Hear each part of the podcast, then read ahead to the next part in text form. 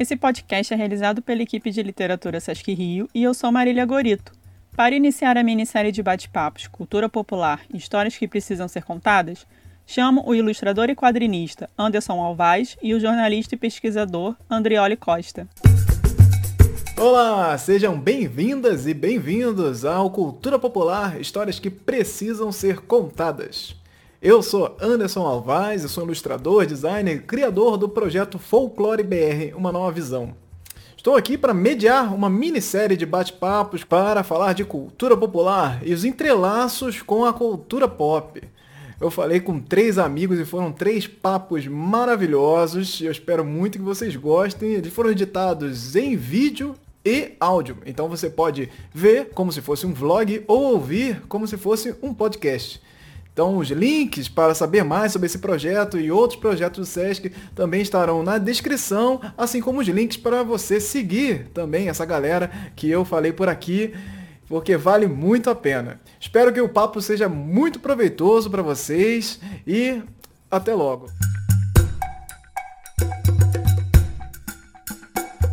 Olá, estamos aqui hoje para falar de cultura popular, e sim, e, e, aí vai ser um papo, que é, é, um papo que a gente já tá aqui mais do que acostumado de fazer, de falar de folclore, de falar de cultura popular constantemente, então assim, é, é uma coisa que é um papo de amigos, é um papo aqui de, de quem já tá acostumado a, a falar com isso, vou trazer aqui com vocês o meu grande amigo Andrioli Costa, por favor Andrioli, se apresente aí para quem não te conhece. E aí, pessoal, e aí, Anderson? Então, para quem não me conhece, meu nome é Andrioli Costa, parece sobrenome, mas é meu nome. Eu sou jornalista, pesquisador, é, e agora mil e uma funções, né? Sempre ligado de alguma maneira à cultura popular. Então, agora estou terminando o meu pós-doutorado na UNEB, na Universidade do Estado da Bahia, onde eu estou investigando é, adaptação de mitos e lendas para card games, para jogos analógicos de cartas. Eu também estou trabalhando com consultoria de séries de TV, estou em séries documentais de festivais de mitos e lendas, um trabalho que está sendo muito legal para mim, escrevendo relatórios, né, vendo as coisas sendo construídas, então isso aí é, é, é meter a mão na massa de uma outra maneira. E, né, em paralelo a isso, eu também produzo conteúdo no meu site, que é o Colecionador de Sassis, onde vocês encontram especialmente os meus podcasts, que é o Poranduba, é, o, o Quem Quer Ser um Folclorista, né, que é um game show, e outros tantos, e agora também com uma newsletter aí, semanal, toda semana, fazendo indicações temáticas sobre cultura popular, sobre folclore. A dessa semana, por exemplo, foi Escola de Folclore e folclore na escola. Então eu trabalhei essa dualidade aí, como é que trabalha, né? como é que se ensina folclore para o professor e como é que o professor ensina para o aluno. Então, isso aí tá tudo lá. Perfeito, perfeito. Aqui, nossa, esses são muitos assuntos para falar e são muitas coisas que às vezes vão, vão se entrelaçando, assim, que a gente nem percebe, né? Essa própria relação com o folclore, a cultura popular, ela vai entrando na, na sociedade de formas muito diferentes. A, a, a palavra em si, né, o folclore, uhum. a cultura popular, é, cada, cada pessoa, cada região do Brasil Brasil trabalha ela de uma maneira diferente. Nós temos um Brasil gigantesco, então você, cada lugar você vai falar de cultura popular, as pessoas vão te falar de uma coisa. Folclore, as pessoas vão falar de outra. E isso vai mudando de estado para estado, de lugar para lugar. E, e, nesse meio do caminho, nós temos muitos estereótipos também, né? Então uhum. a palavra ela vai ser usada de uma maneira, de maneira tão diversas assim, que é, é, é estranho às vezes de isso. Tipo, o que é cultura popular? Que quando você bota num ponto de vista é, prático, né? Cultura popular. Então é uma hum. coisa que tá ligada a todas as pessoas, as pessoas conhecem, todo mundo conhece, é uma cultura popular, comum.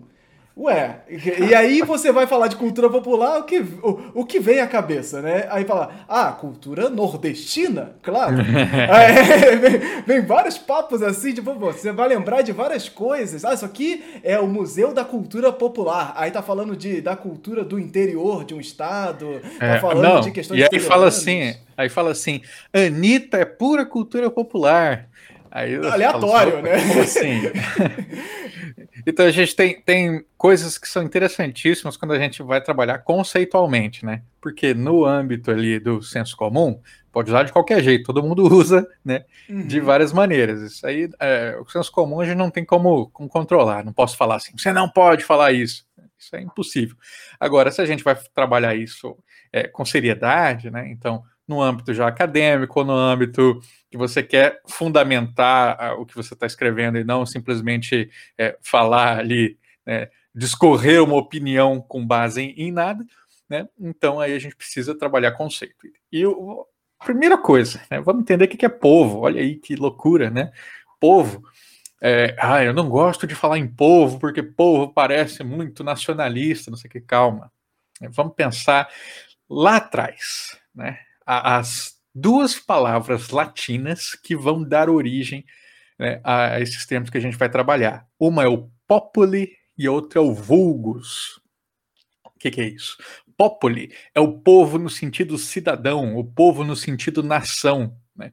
Então, aí a gente vai estar tá falando ali de, assim, vox, vox populi, a voz do povo, mas esse povo cidadão que vai se levantar e vai é, poder se mobilizar enquanto uma ideia de nação, vai poder né, participar politicamente. Isso é o populi.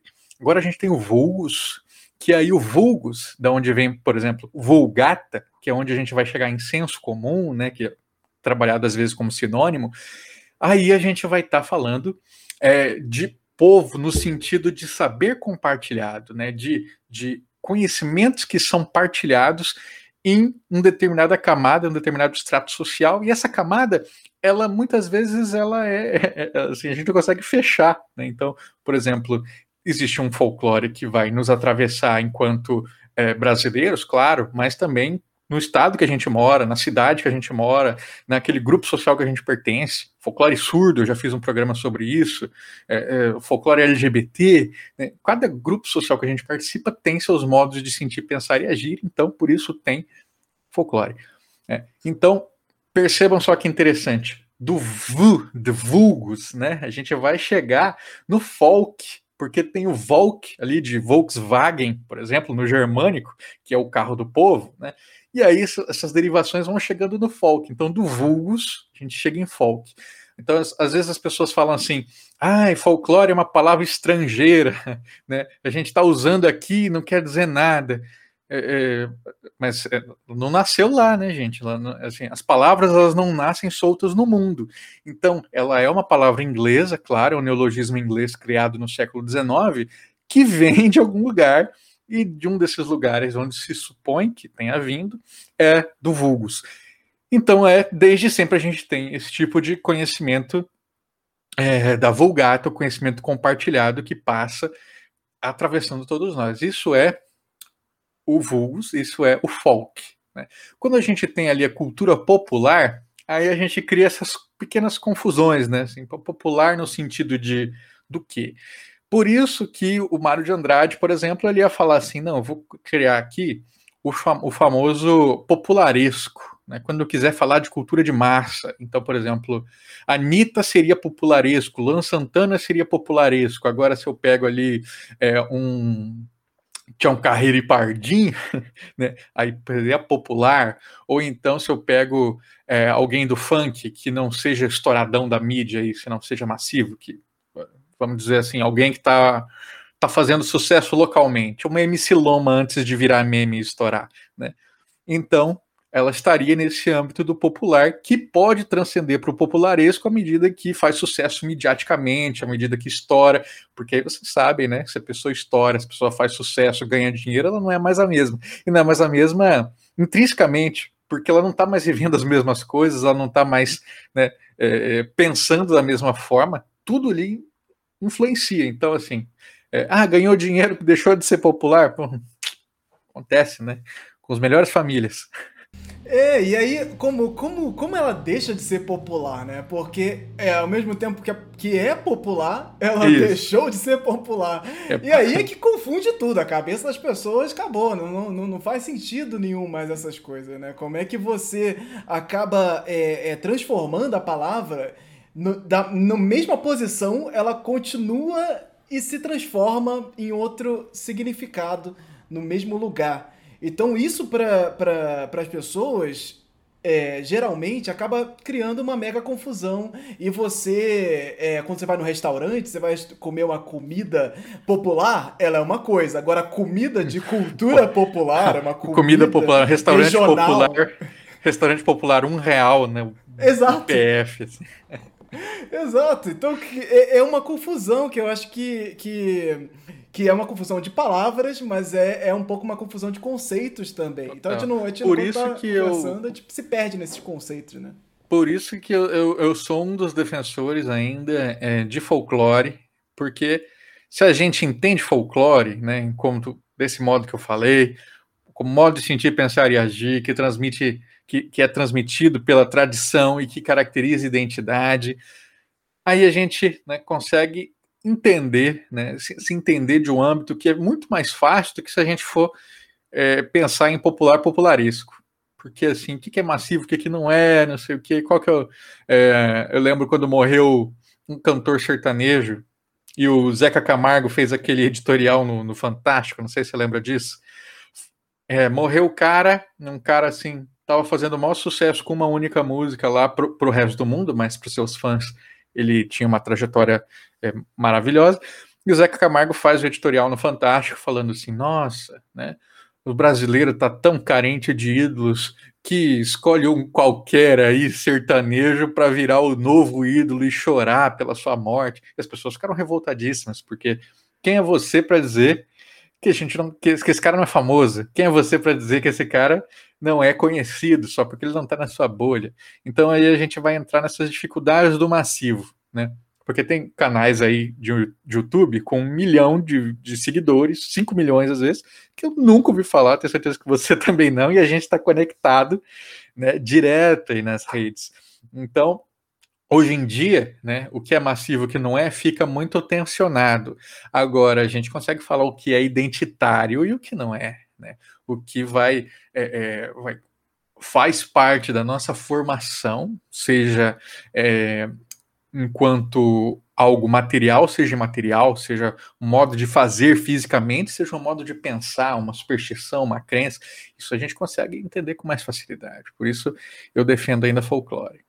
Acho que, acho que é importante defender, mas aí sempre trazem essa questão do ressignificar o folclore, né? Ah, é importante defender, mas é, pre, é, é preciso ressignificar, entender o folclore de uma forma diferente.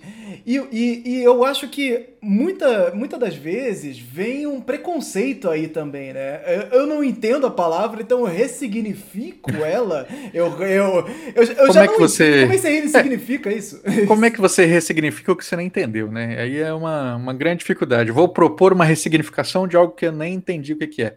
Então, é, assim, é um problema, porque faz 70 anos, pelo menos, né, desde a nossa primeira carta do folclore no brasileiro, de 1951, que se escreve, por exemplo, que folclore é dinâmico, que ele não está preso no passado, que as coisas é, é, vivem, se transformam e morrem, que, é, e, que ele não não está restrito às camadas populares, né, que, mas que atravessa todos os grupos humanos. Isso aí né, está escrito é, num documento com chancela da Unesco que serviu de horizonte para a produção de obras, de livros, de editais públicos, de concursos, de leis.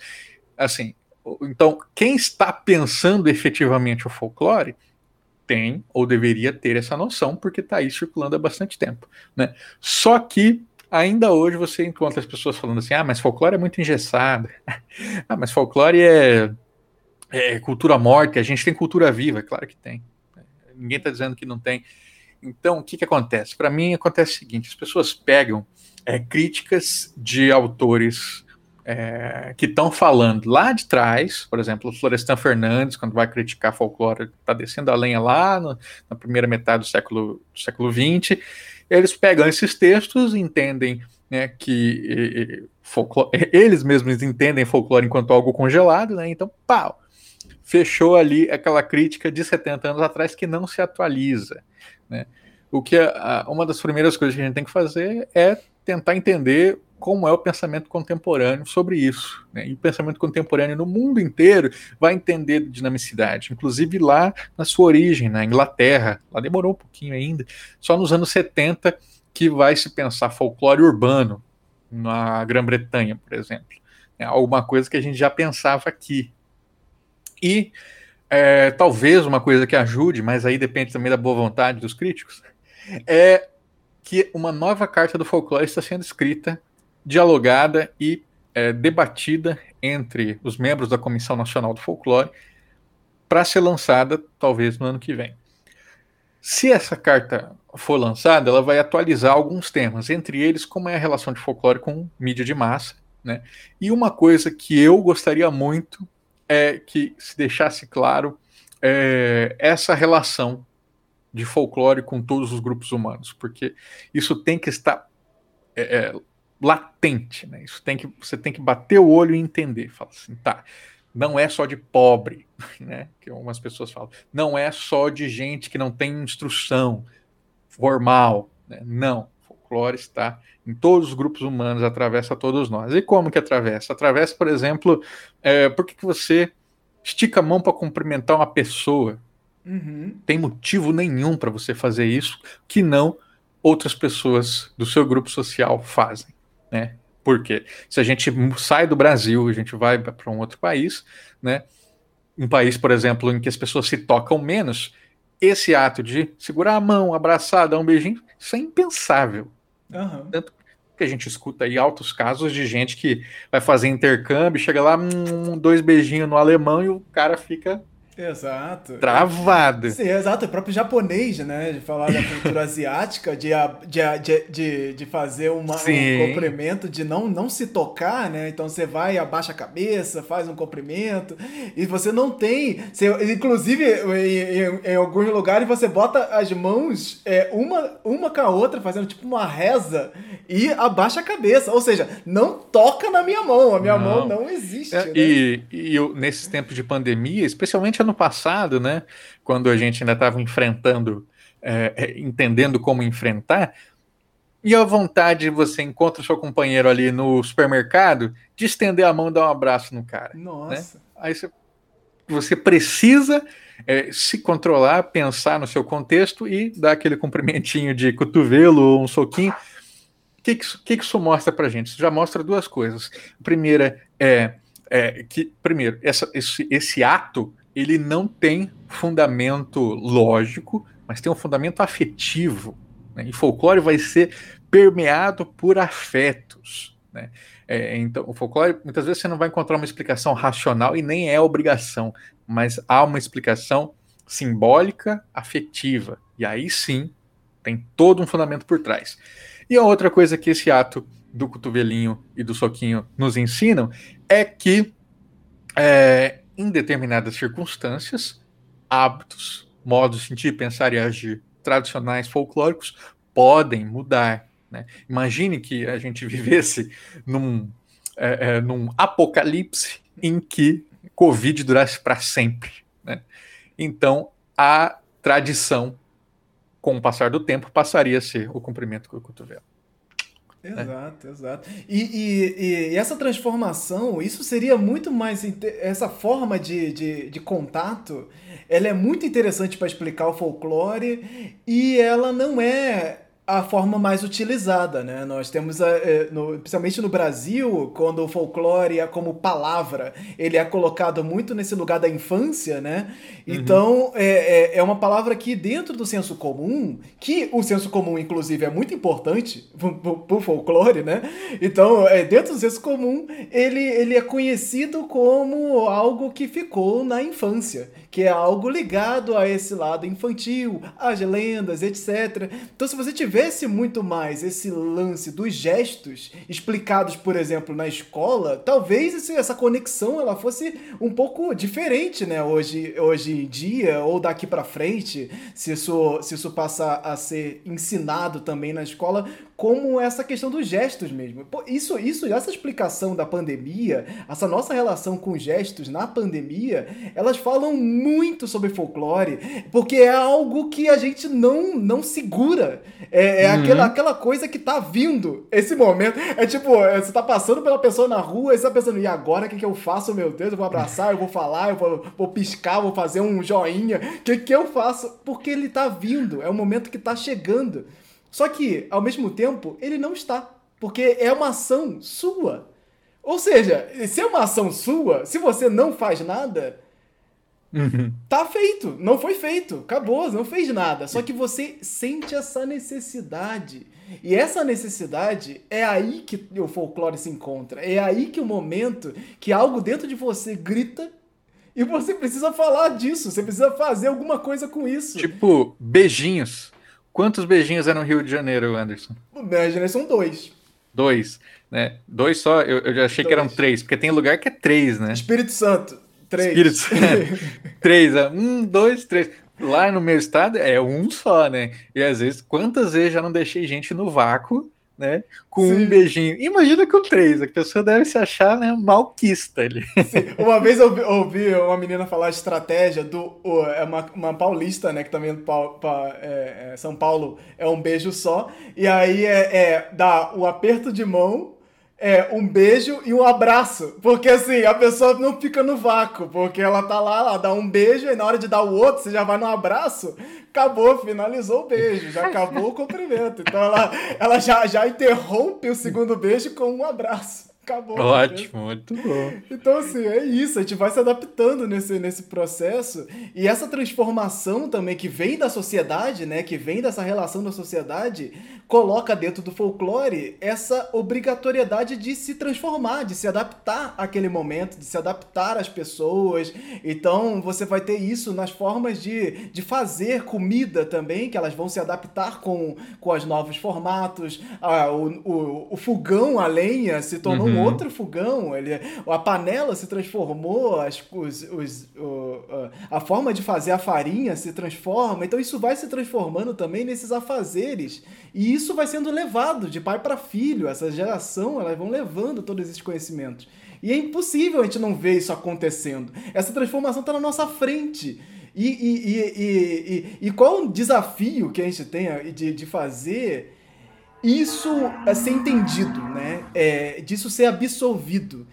A gente fala muito das escolas, mas será que a escola é, é, é, é, é, esse grande culpado, né? Porque como o folclore tá, tá sempre colocado ao infantil, à escola, uhum. eu lembro da escola, mas será que a culpa é toda da escola? Então a gente bota é... a culpa toda. Ah, os professores têm que resolver isso aí. É, como, tem vários assuntos na sociedade que são assim, né? Os professores que resolvam. Porque.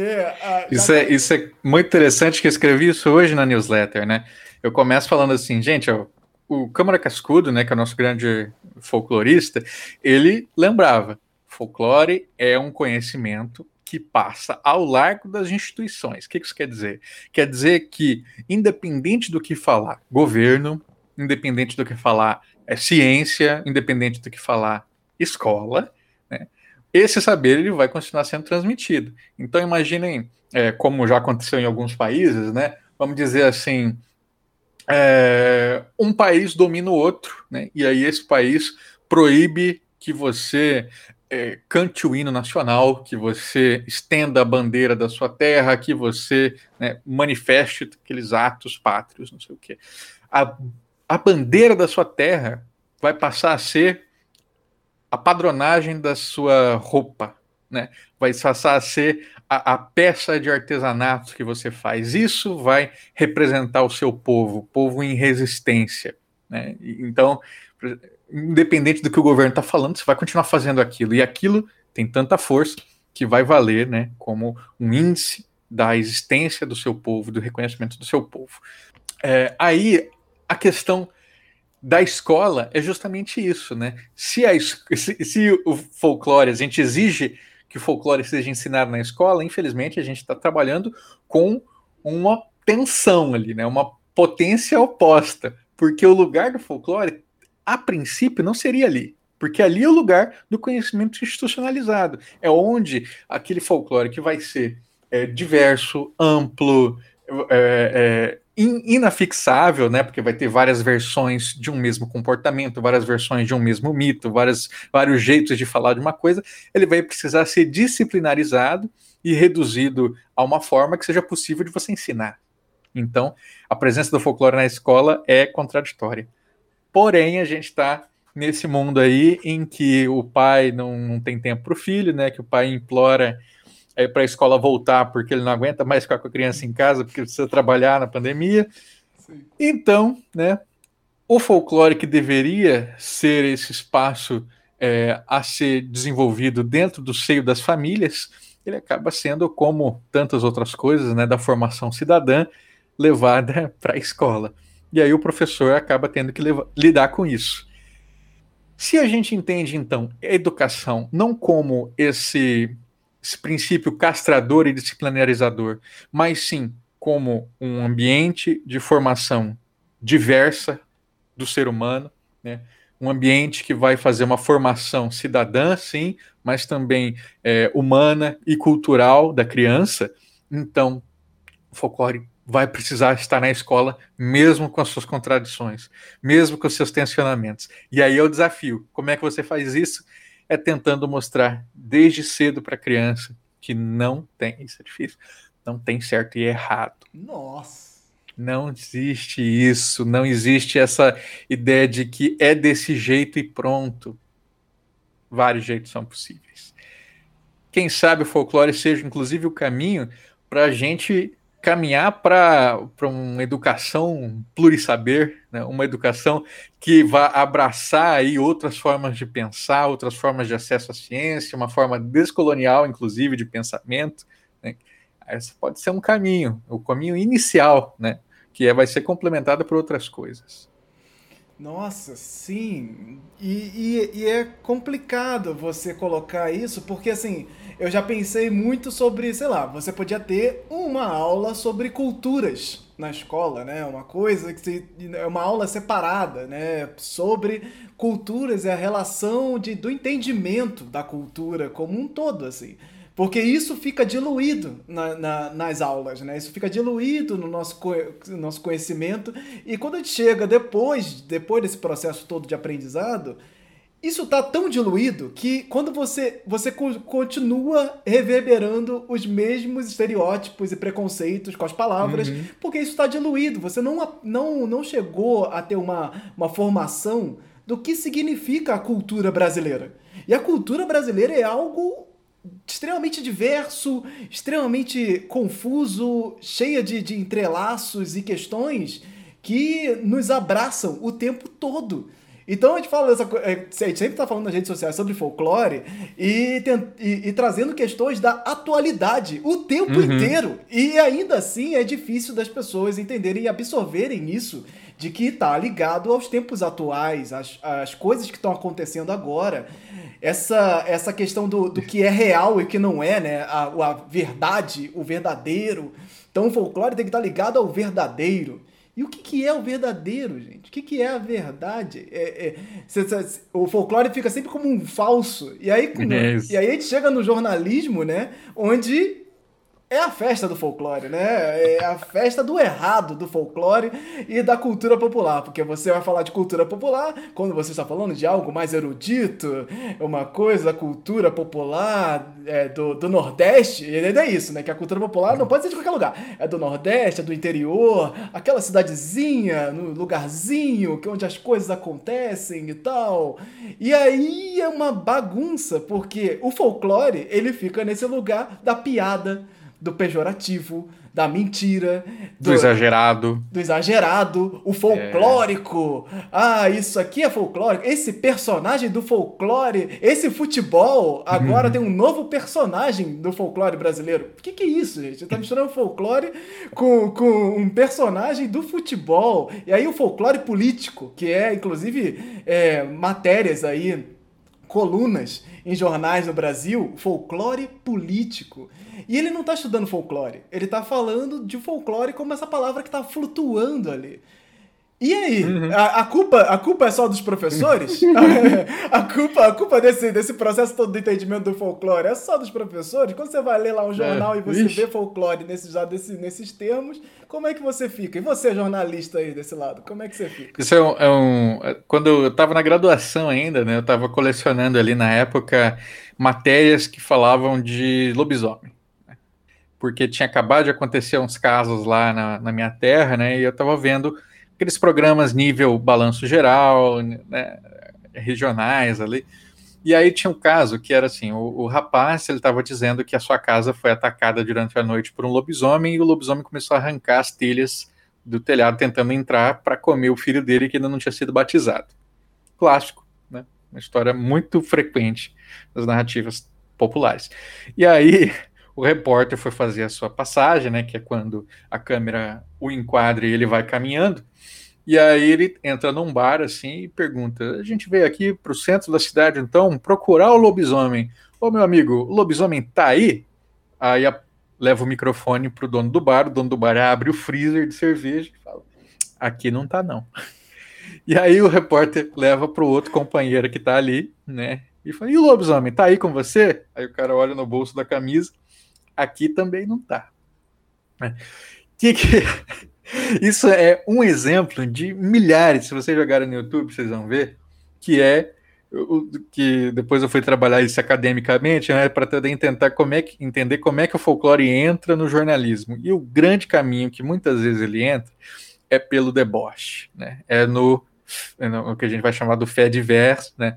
Que é aquilo que é o exótico, o engraçado, o absurdo. E aí, se é absurdo, a gente pode rir dele, né? Pode dele. Isso aí é o mais comum.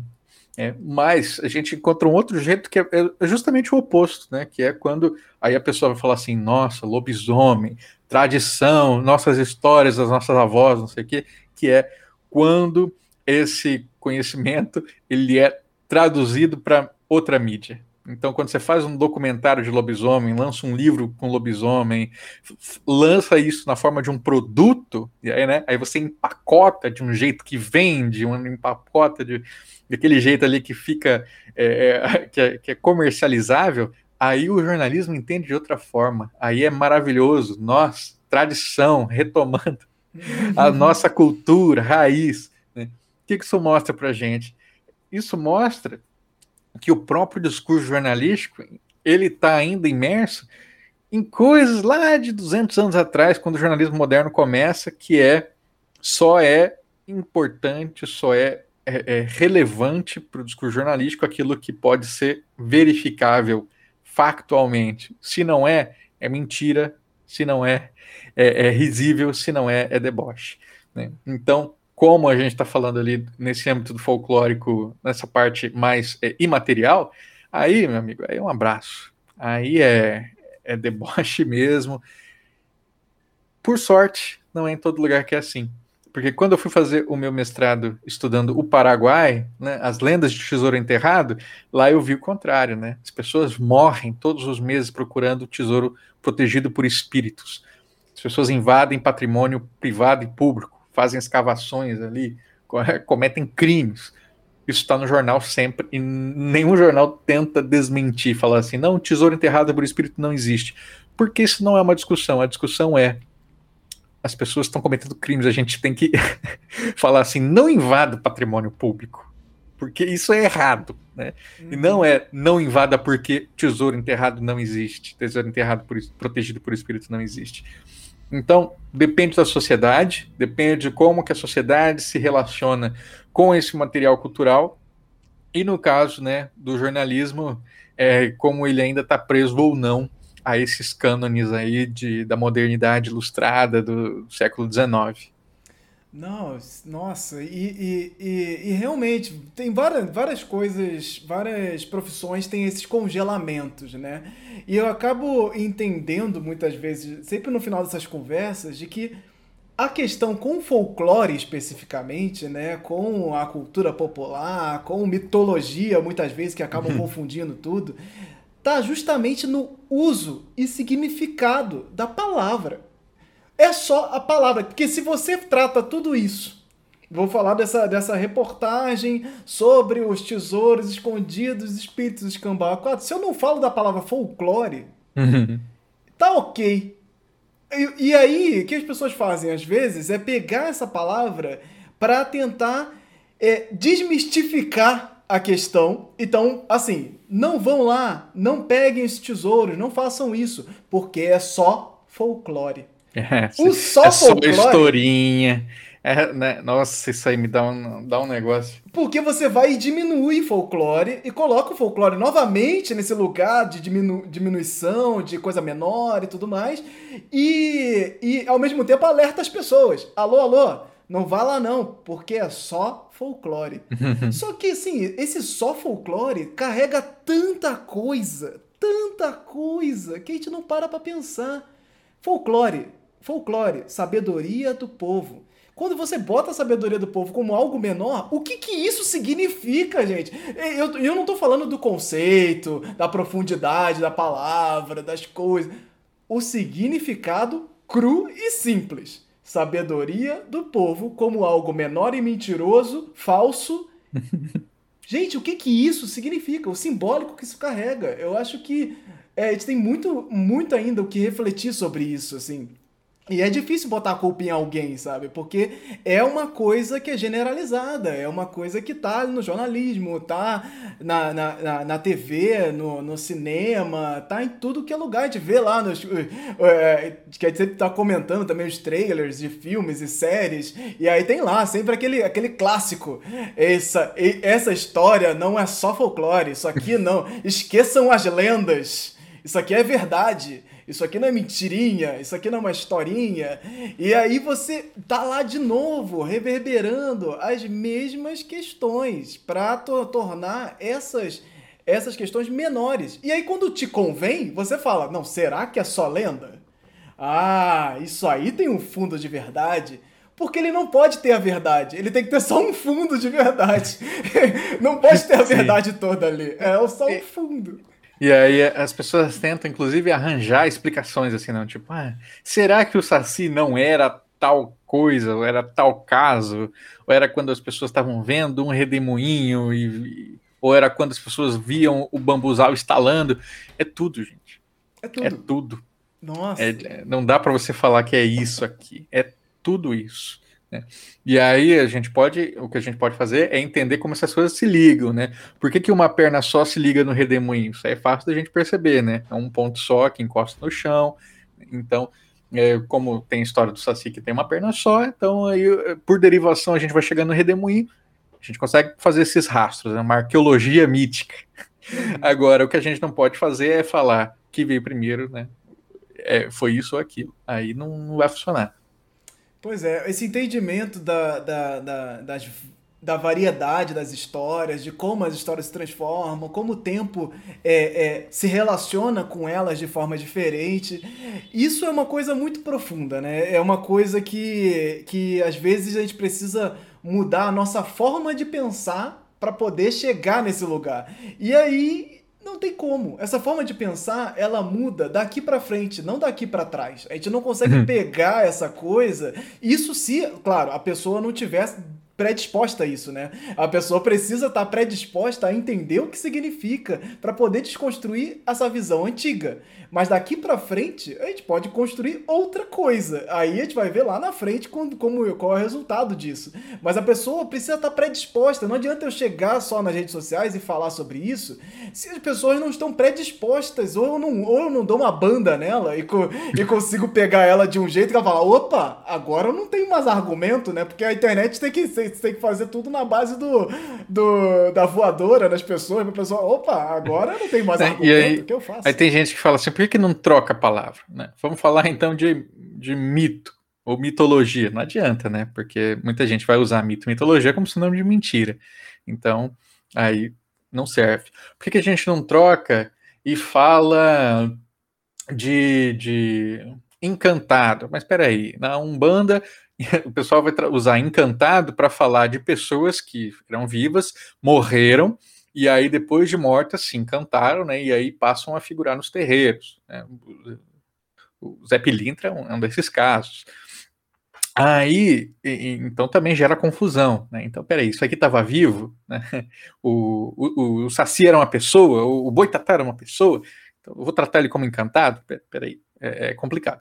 E aí a gente vai fazendo derivações, muita gente usa, né, o que para mim é um, vamos dizer assim, uma saída fácil, que é o patrimônio. Aí eles vão falar, ah, isso aqui é patrimônio, patrimônio material. Mas acho que patrimônio, né, é, é, nesse sentido de que ah, é um tesourinho, né, um tesouro, uma coisa que a gente tem que, tem que preservar, não sei o que, ele vai carregar justamente aquilo que é, as pessoas criticam em folclore, que é essa ideia de que ah, se fala de folclore no sentido de preservar, mas não precisa preservar, tem que entender que é dinâmico, que é vivo. Né? Então, acho que patrimônio ele vai para essa ideia de, de preservação patrimonial, é, e patrimônio também ele não traz para mim essa dimensão que é a dimensão de conhecimento, que é uma forma de conhecer a realidade. O folclore é uma forma de conhecer a realidade. A ciência é outra. Né? São opostas? Não são opostas, estão buscando respostas diferentes. Como eu disse, ciência busca é, um, conhecer a realidade a partir daquilo que é repetível, que é factual e que é mensurável. O folclore vai procurar conhecer a realidade a partir daquilo que é repetível, mas que é afetivo e que é sensível né, sensível no âmbito do simbólico. Então a gente vai encontrar respostas às vezes diferentes, mas não são contraditórias. O que é, é o verdadeiro inimigo de ciência e de folclore é a ignorância. Né? Essa ignorância aí, é uma ignorância institucionalizada, né, que vai permitir que é, o CNPq fique fora do ar, que não vai distribuir é, políticas públicas que vão permitir que esses mestres de cultura popular continuem atuando nas suas comunidades. É, isso, sim, é o verdadeiro inimigo. Né? Agora, é, a ciência não, não se opõe a folclore de maneira alguma. É, os saberes são, inclusive, tão complementares que muitas vezes, né, vocês sabem, é a partir de ali de uma medicina popular que se desenvolvem medicamentos. É a partir de práticas de cura tradicionais que o pessoal encontra respostas é, analíticas né, para aquilo. Então, é, é, tudo tá junto. Sim, sim. É, é, essa, essa, essa coisa do tudo tá junto é, nossa, é muito desconstrução para conseguir ali é, entender que o encantado, por exemplo, é uma palavra que pode ser usada para várias formas diferentes. É, cada lugar vai usar essa palavra de uma forma diferente, com um, um contexto diferente, com um, um, peso diferente. E assim como todas as palavras, o folclore também acaba caindo nesse lugar de uma palavra que tem pesos diferentes para pessoas diferentes. Então, lógico, a gente, a gente, a gente sempre chega no, no, no momento onde a palavra folclore ela é quase ofensiva para certas pessoas. Uhum. Porque é, é como essa palavra pesa para ela. Vai pesar de uma outra forma, porque ela tem um outro trauma relacionado a essa palavra. Então, você pode falar uma palavra comum para uma pessoa que tem um trauma com aquela palavra, ela vai se sentir ofendida. Porque como aquele, aquela pessoa usa, ela é de uma forma diferente. Então, pô, você vai falar para ela é, é, é, sei lá, uma relação com um acidente que a pessoa teve com um vidro, você vai falar, lembrar de vidro, pode trazer significados diferentes para essa pessoa. E, e, várias palavras vão ter esses, esses contextos, essas questões, palavras de violência, relacionadas à violência, por exemplo, claro. que geram gatilhos às pessoas também. Então, são palavras, as palavras elas têm peso, as palavras elas têm força, elas têm energia ali, e elas têm energias diferentes para cada situação, para cada momento. Então, a própria questão do mito, mito é muito interessante, né? Que é uma palavra super atual, que é, é, é, ela, ela é usada por, por certas pessoas como algo potente na internet, algo que é mito, é mítico, é muito forte, e algo que é mito é muito mentiroso, é muito falso. Ao mesmo tempo, essa pessoa, ela tá usando a palavra dessas duas formas e ela não consegue entender, porque ela está usando a palavra mito como algo potente e aí a palavra mito é a mesma palavra como algo inferior, como algo mentiroso, algo falso, algo que não existe, o mito do emagrecimento. É o mito, o personagem mito, é o cara que mitou. Então, uhum. assim, esse, é, isso é, é, é, é muito visível. E você vê isso acontecendo com a mesma pessoa e ela não consegue, essa pessoa não consegue separar essas coisas, né?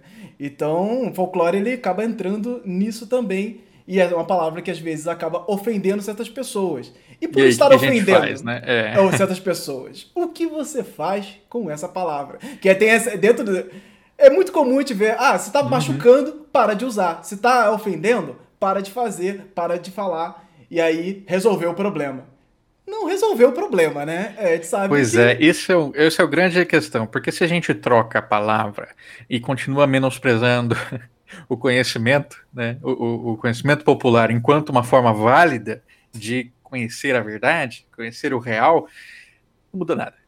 A gente pode chamar do que for, se a gente continuar sendo né, condescendente, é, menosprezando, isso aí é, a gente não, não tocou o problema. Então eu enquanto é, um pesquisador, então eu produzo artigos refletindo sobre isso, né? Esse é o tema do meu pós-doc. É, isso é algo que eu tento levar tanto na minha comunicação pública aqui nas redes sociais, quanto em sala de aula, quando eu tenho oportunidades, né? Porque dependendo da disciplina eu consigo ou não colocar essa discussão em termo. Mas eu estou trabalhando ali para criar multiplicadores, né? pessoas que vão se interessar em trabalhar folclore da maneira como a gente entende que tem que ser trabalhado. Né? Não é o Andrioli entende, não é o Anderson entende, mas é quem se envolve com esse tema, quem já leu, quem estuda e quem é, tem aproximação, né? essa aproximação afetiva mesmo, que, que se sente tão é, envolvido que quer levar isso para frente, que quer falar sobre. Né? Então, opa, peraí, eu quero que as pessoas se encantem tanto quanto eu me encantei. Né? Então, às vezes, você não precisa nem ser um estudioso, mas você tem paixão. Né? E tendo paixão, você se envolve, lê, descobre, entende e leva isso para frente. Então, essas pessoas, esses, essas pessoas, elas são multiplicadoras. Elas vão levando essa palavra adiante. É um trabalho infinito. A gente nunca vai conseguir fazer com que todo mundo use folclore ou pense em folclore da maneira como a gente está dizendo, mas é, é um trabalho igualmente infinito e, para mim, infrutífero tentar lutar contra a palavra proibindo-a, né? Fazendo ela ser um, um, uma palavra proibida, uma palavra de maldição que se você coloca isso em sala de aula, se você coloca isso na mídia, se você coloca isso no jornal, é, você está errado. As pessoas vão continuar usando, primeiro, porque é, isso é um termo que está aí circulando mundialmente, né? Tá no dia, o dia do folclore não é brasileiro só, é um dia internacional do folclore. Né? Isso faz parte do, das celebrações. Folclore não, não, não está só ligado também ao dia do folclore, apesar das pessoas é, pensarem muitas vezes que o folk né, só diz respeito a mitos e lendas. Aqui no Rio Grande do Sul, por exemplo, folclore, ir ao folclore é ir a grupos folclóricos. Né? Você usa isso para é, é, grupos de dança, grupos de canto, grupos de música. Então você vai ali participar daquele folk way, folclore colocado aí de uma outra forma. Se a gente vai para a Argentina, por exemplo, folclore é muito usado para música, músicas folclóricas. Então eles falam assim: vou para o folclore, vou ouvir o folclore, uhum. que é ouvir a música folclórica. Então, assim, enfim, circulando pelo mundo, circulando pela América Latina, pelo próprio Brasil, esse termo está aí e vai continuar sendo usado e deve continuar sendo problematizado e questionado no sentido de que a gente encontre esse sentido agregador, diverso e, é, e, e capaz né, de capturar toda essa potência que eu enxergo que ele tem. Porque quando a gente. Para mim é o seguinte: o folclore também nos ajuda a descentrar o indivíduo porque às vezes a gente fala assim: para mim não serve, eu não gosto, eu não quero, eu não faço. Mas o folclore vai falar: opa, não é você, somos nós. Né? Então é: eu não gosto de feijoada, por isso esse, esse prato não diz respeito a mim. Você sabe o que, que é. Né?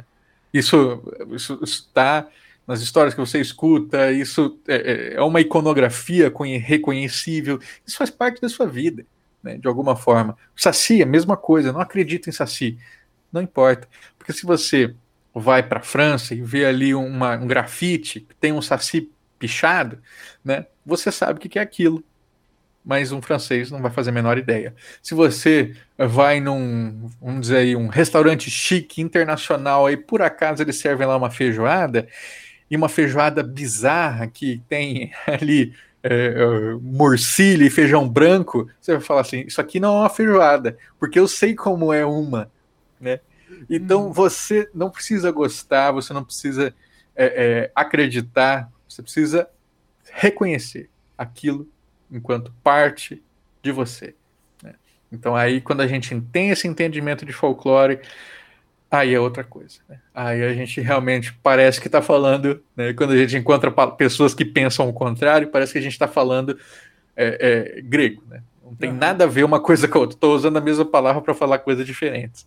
Sim, sim. E quantas e quantas vezes a gente vê, fala, ouve e aí volta a pessoa de, logo minutos depois repetindo o mesmo erro e, e, e, que, e que assim, parece que a gente está criando uma regra. Mas não é uma regra para dizer assim, ah, esse aqui é o certo. Isso que a gente está falando aqui é o certo do folclore. Então você, ou você entende, ou você finge que não ouviu.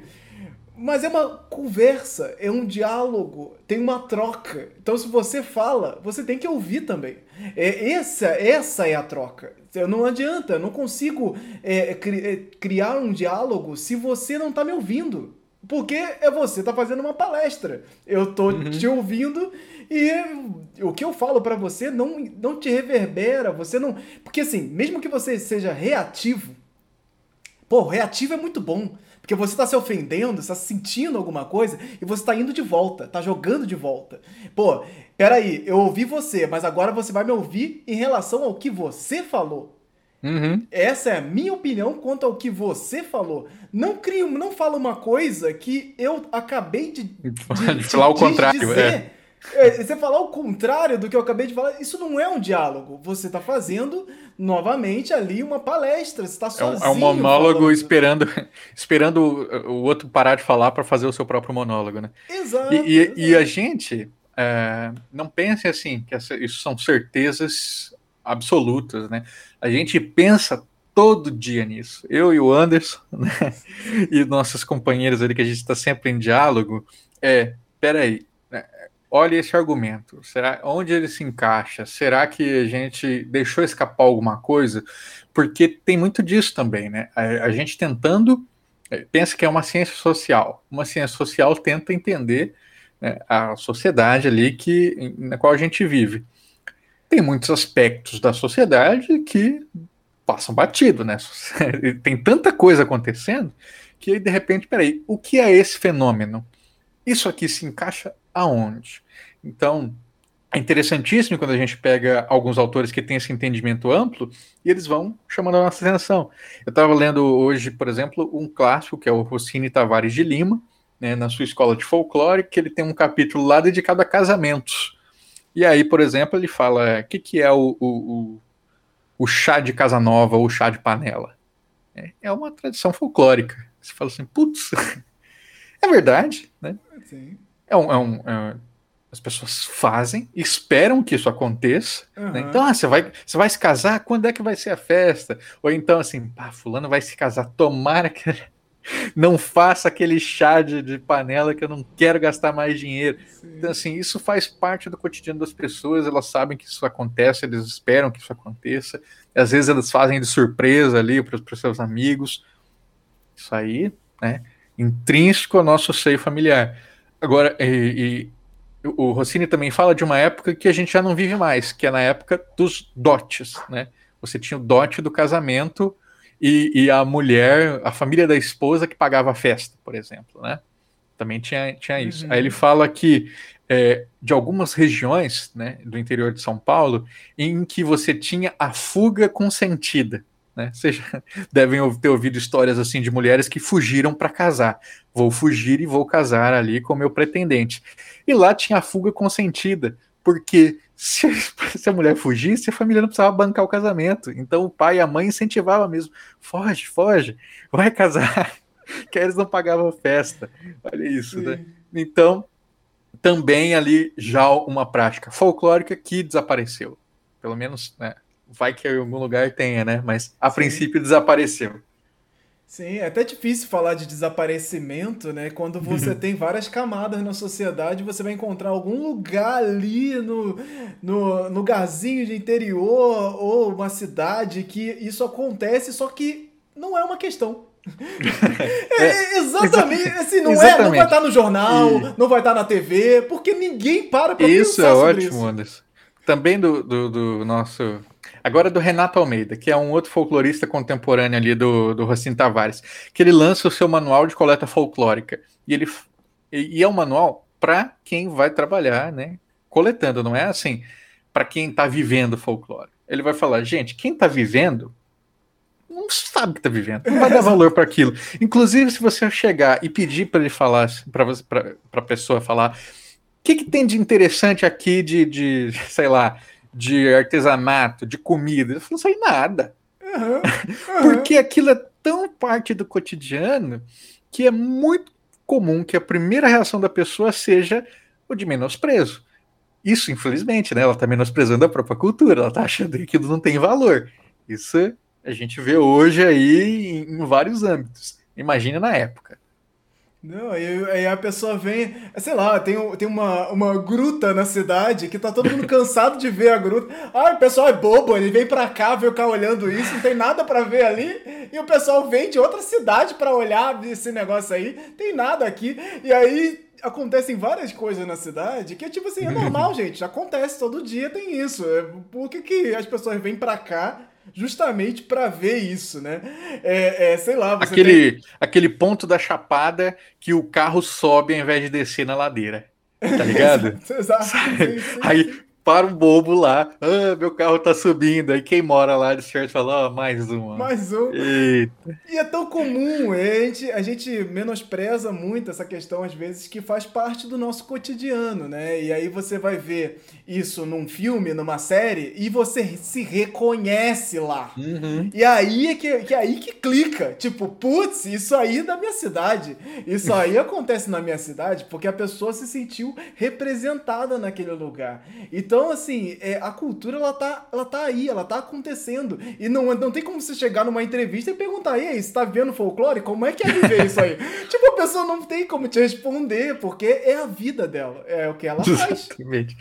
E, e é um exercício também, você que está nos ouvindo, né, pensar isso na sua vida. Né, porque é muito fácil você ver a vida do outro. E isso é uma coisa que eu tento levar, inclusive é, eu sou só um, membro de comissão regional, né? Eu sou da comissão Sul Grossense de Folclore. Eu não tenho acesso direto ali ao, aos companheiros que estão fazendo a carta nova.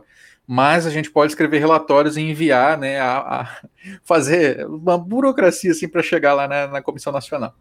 E uma coisa que eu gostaria de, de propor, que ainda não tive tempo de escrever, é justamente isso: é esse entendimento de que nós também fazemos parte do povo e e que é um exercício para o pesquisador, para o interessado, para quem for que, que esteja pensando folclore, olhar para dentro de si.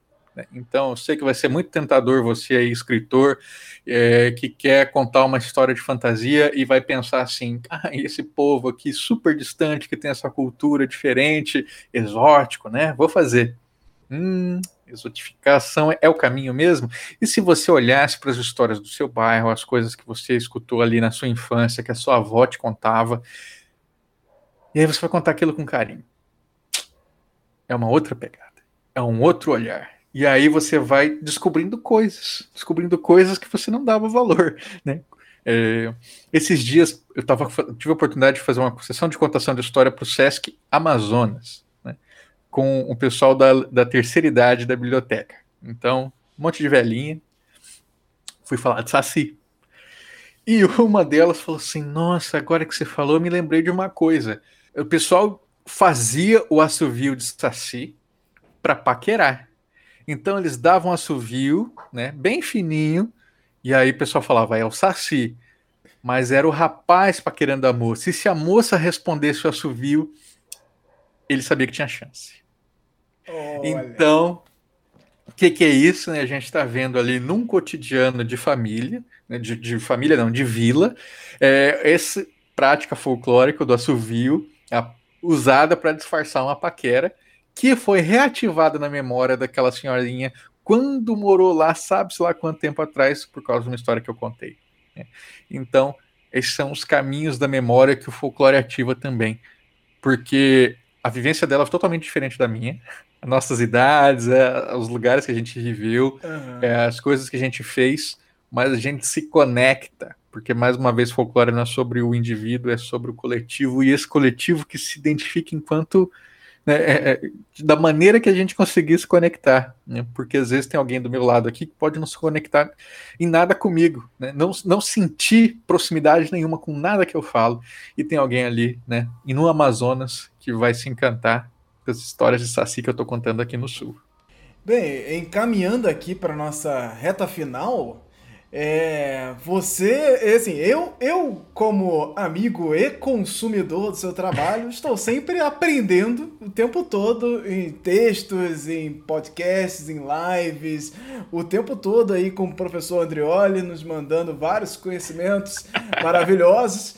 E no, no, no meio do seu trabalho você está sempre em, se conectando com outras pessoas, fazendo essa, essa ponte com folclore, relacionando cultura, cultura popular em entrevistas e podcasts e, e, e textos e tudo mais.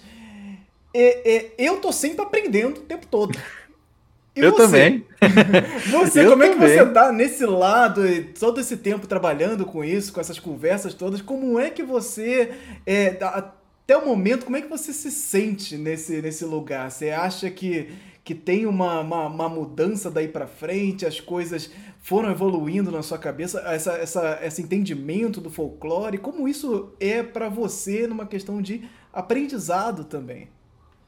Com certeza, cara, porque é um exercício a gente pensar em, em lugares que a gente nunca, é, nunca trilhou mentalmente, né? Então, assim, se eu tenho segurança em, em falar sobre Saci, por exemplo, que foi onde eu comecei, as primeiras leituras que eu fiz e ali eu, eu, eu segui, milhão de coisas que, inclusive sobre Saci, né, que eu vou descobrindo com o caminho. Então, pô, de repente eu descubro ali é, outras, o, o, outros mitos que têm relação com assovio. E aí eu vou vendo ali é, é, as proximidades de cada um, outros mitos que têm uma perna só, outros mitos que, que fazem isso, fazem aquilo. Então, né, é no contato com outras culturas que a gente vai vendo que justamente isso vai fortalecendo a ideia de que não tem uma resposta única mas existem várias respostas. Isso não quer dizer que vale tudo, isso quer dizer que a gente tem que entender que o que vale é plural, é, é rico né, e é diverso. Outra coisa que eu aprendo muito também é quando eu faço uma pesquisa, né? Que isso é, eu vou entrevistar alguém sobre um tema que eu não não conheço muito. Por exemplo, é, reisado. Então, estudei sobre reisado. E aí eu vou entrevistar o, companheiro. Então, assim, ah, reisado. Reisado é uma, né, uma festa que tem ali, é, pelo, que, pelo que eu tinha lido, né, que tem ali vários personagens. Então tem lugar ali que tem é, a burrinha, vai ter o boi, que vai ter ali os bichos homem, às vezes tem tem tem, tem de tudo. Assim. No Reisado tem cobra, tem fênix, tem sereia, lobisomem caipora, Nossa loucura senhora. total, né? E aí você vai, né, né entrevistei o, o, rapaz lá, interior da Bahia, Alto Sertão da Bahia, reizado lá, é, é pobre, gente, é de gente assim que não tem condição nem de brincar de fazer fantasia. Então a roupa deles é a roupa da lavoura. Né? Eles só botam um bonezinho, botam uma camiseta, calça jeans e vão com a rabeca lá e fazer risada. Assim. Não tem personagem, não tem fantasia, não tem encenação, tem louvação, né? tem fé, participação. E aí eu não vou. Não, o que eu li, eu, eu vou usar para balizar as perguntas e não falar assim, o que é. Né? Uhum. Tipo assim, isso aí, tem certeza que isso aí é risado? Ou então tomar o que ele fala como o único risado possível. Não é Exato. é assim. Né? O que a gente entende é, nossa, como tem reisados diferentes. Tem reisados que o cara ele vai chegar assim para cantar a louvação de, de chegada na casa do, do proprietário, né? Pedindo então para que ele receba a folia de reis. E aí, se a pessoa fala não, o, o reiseiro agradece e vai embora. Tem lugar que se a pessoa falar, não, o reizeiro canta uma lua de deboche, né? Falando que o cara é um pão duro. Uhum. Isso é impensável para um lugar é, é, em que o pessoal é super recatado e fala assim, não, desculpas, vou-me embora.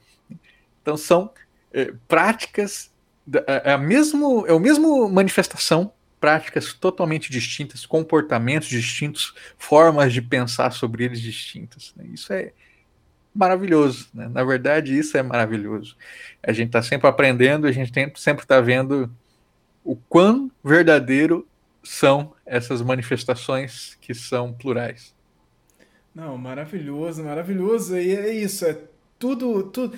O própria, essa própria questão do folclore e a transformação, né? Você tem que estar aberto à transformação. Acho que faz parte desse processo, né? Não tem como a, a gente não entender que estamos e continuaremos em aprendizado constante de uma é, população multicultural, com uhum. culturas uhum. diversas, de vários lugares, formas diferentes, e isso já, já se transforma quando você vai de um estado para outro.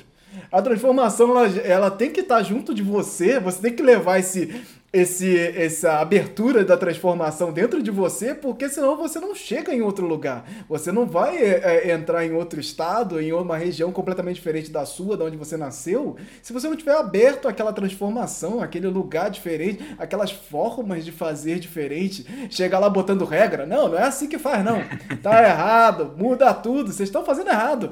Ah, mas a gente faz assim há, há 50 anos. Há 50 anos fazendo errado. É, tipo, não, não existe isso. Não tem não, essa forma não, não faz sentido, porque tudo é transformação, tudo. E isso é natureza, né, cara? Isso é natureza total. A gente vive em transformação, nosso corpo está em transformação constante. Por que, que a nossa cultura não? Por que, que a, a nossa aí, forma de viver não, né? E aí, acho que para encerrar, eu também coloco uma outra coisa, que é, às vezes as pessoas têm medo, né? Ultimamente eu, eu percebo muito isso quando tem gente, então, que tem alguma leitura já sobre folclore e sabe que é, é um comportamento que não deve ser estimulado, esse do protecionismo. Né? Porque a gente precisa entender que tem coisas que vão. Né? Então a pessoa chega lá e aí ela recusa os seus próprios afetos e se afasta objetivamente, falando assim: não, peraí, eu não posso preservar, eu não, né, eu não, não tenho que fazer nada. Calma, também não é assim, né? Porque o próprio ato de lembrar o próprio ato de chamar atenção, dar valor, de lamentar por algo que está indo embora, isso também faz parte dos processos de permanência e esquecimento. Então a gente pode ter o direito de chorar pelo que a gente tem saudade, a gente também pode ter o direito de brigar para que algo se mantenha. Isso faz parte da vida. Quantas coisas, sei lá, quantos amigos você tem? Fala assim, porra, faz tempo que eu não falo com fulano, eu vou conversar com ele porque eu quero manter essa amizade, né? É a mesma coisa assim, ah, quanto tempo que eu não saio num reizado? Puxa, eu podia juntar o pessoal e sair dessa vez, né? Uhum. Isso faz parte do, dos processos da vida também. Você chorar e você lembrar e tentar fazer. E quem sabe isso inspire outras pessoas e o negócio continue vivendo. Quem sabe isso seja só um fogo de palha e no ano que vem você já matou, matou o destino, matou a vontade. Faz parte. Então, não se penalize também. É, trabalhe junto com as comunidades, faça e, e, vivencie isso, né? Faça parte mesmo, que é gostoso e, é, e sinta, né? Deixa, pode, não é o espaço da separação, aqui é o espaço da proximidade. Então se aproxima mesmo, sinta, viva a emoção, porque como lá dos antigos manuais de coleta folclórica se dizia isso. Se você não tem paixão, se você não tem afeto, se você acha que o, o conhecimento do povo é algo bobo, desiste. Desiste agora, porque não é para você. Perfeito, eu quero agradecer demais a presença de Andreoli Costa aqui novamente. É meu, meu amigo, estamos aqui conversando o tempo todo, falando de folclore e tudo que é live, podcast, tudo que é caminho. E aqui novamente falando e vamos embora. Se deixar aqui, o assunto não acaba nunca mais. Isso é maravilhoso, porque é isso, gente. Não, o assunto ele continua e vai continuar sempre. E aí você vai estar sempre falando coisas uhum. diferentes. É a mesma coisa e formas diferentes de falar Sim. de novo e de novo e de novo. Isso é muito, muito E vão bom. surgindo outros exemplos e a gente vai conversando com mais gente, vai trazendo isso para conversa, fica sempre mais rico. E se você já me ouviu falando, pode ter certeza que da próxima vez vai ser coisas bem distintas que a gente vai falar.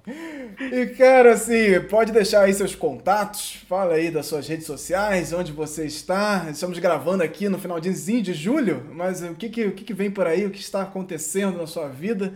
Você pode Boa. aí deixar esse, essa zona de recados aqui. Então, pessoal, acessem o colecionadordesacis.com.br, que é meu site. Lá tem toda a produção, né? Então vocês vão encontrar os meus podcasts, vão encontrar os vídeos e vão encontrar nos posts do podcast o linkzinho para você assinar a newsletter. Semanalmente vai chegar ali indicações sobre folclores, eh, sobre folclore, temáticas, né, para que você possa conhecer livros novos, vídeos novos, programas novos, discussões novas, tá sempre ali bombando. E né, se você tiver interesse, acompanhe ali nas nossas redes sociais também, no Andrioli, no Twitter, que é onde eu mais uso porque a gente vai lançar para o final desse ano um card game inspirado em cultura popular brasileira, né? no seu sentido mais amplo. Então, é nesse sentido folclórico que eu estava falando. Vamos ter mitos e lendas, vamos ter superstições, sim, mas vamos ter também festeiros, benzedeiras, parteiras, vamos ter comidas típicas, vamos ter de tudo. Eh, trava-línguas, né? Brincadeira, cara, tudo isso está no card game, um card game pensado para 10 anos ou mais, inspirado aí em muita coisa que eu tenho certeza que você já conhece, né?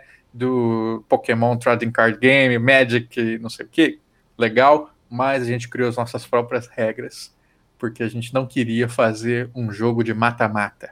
Então, não vai ser isso, vai ser outra coisa. Acompanha lá, quero vocês, campanha de financiamento coletivo lá no Catarse, né? Fiquem de olho porque vai ser demais.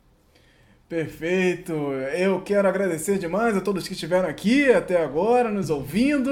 É, podem me seguir pelas redes sociais, Alvaz, ou é, é, FolcloreBR. Busque FolcloreBR, uma nova visão em todas as redes sociais. Joga no Google, você vai encontrar a gente por lá também. Tem o folclorebr.com, que você encontra todas as questões relacionadas, links, e dicas e tudo mais lá no site bonitinho.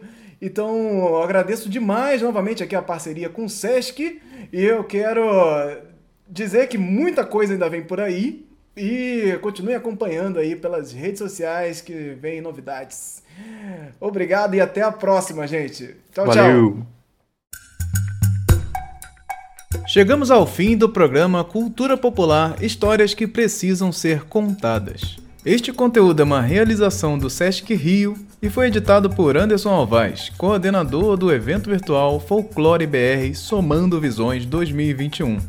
Os demais episódios estarão disponíveis em formato de podcast no canal do Sesc Rio no Spotify e em vídeo no canal do YouTube do Folclore BR, em youtube.com/folclorebr. Não deixe de acessar os links com demais detalhes e conteúdos relacionados a este programa, que estarão disponíveis na descrição de onde você estiver ouvindo. Muito obrigado pela audiência e até mais.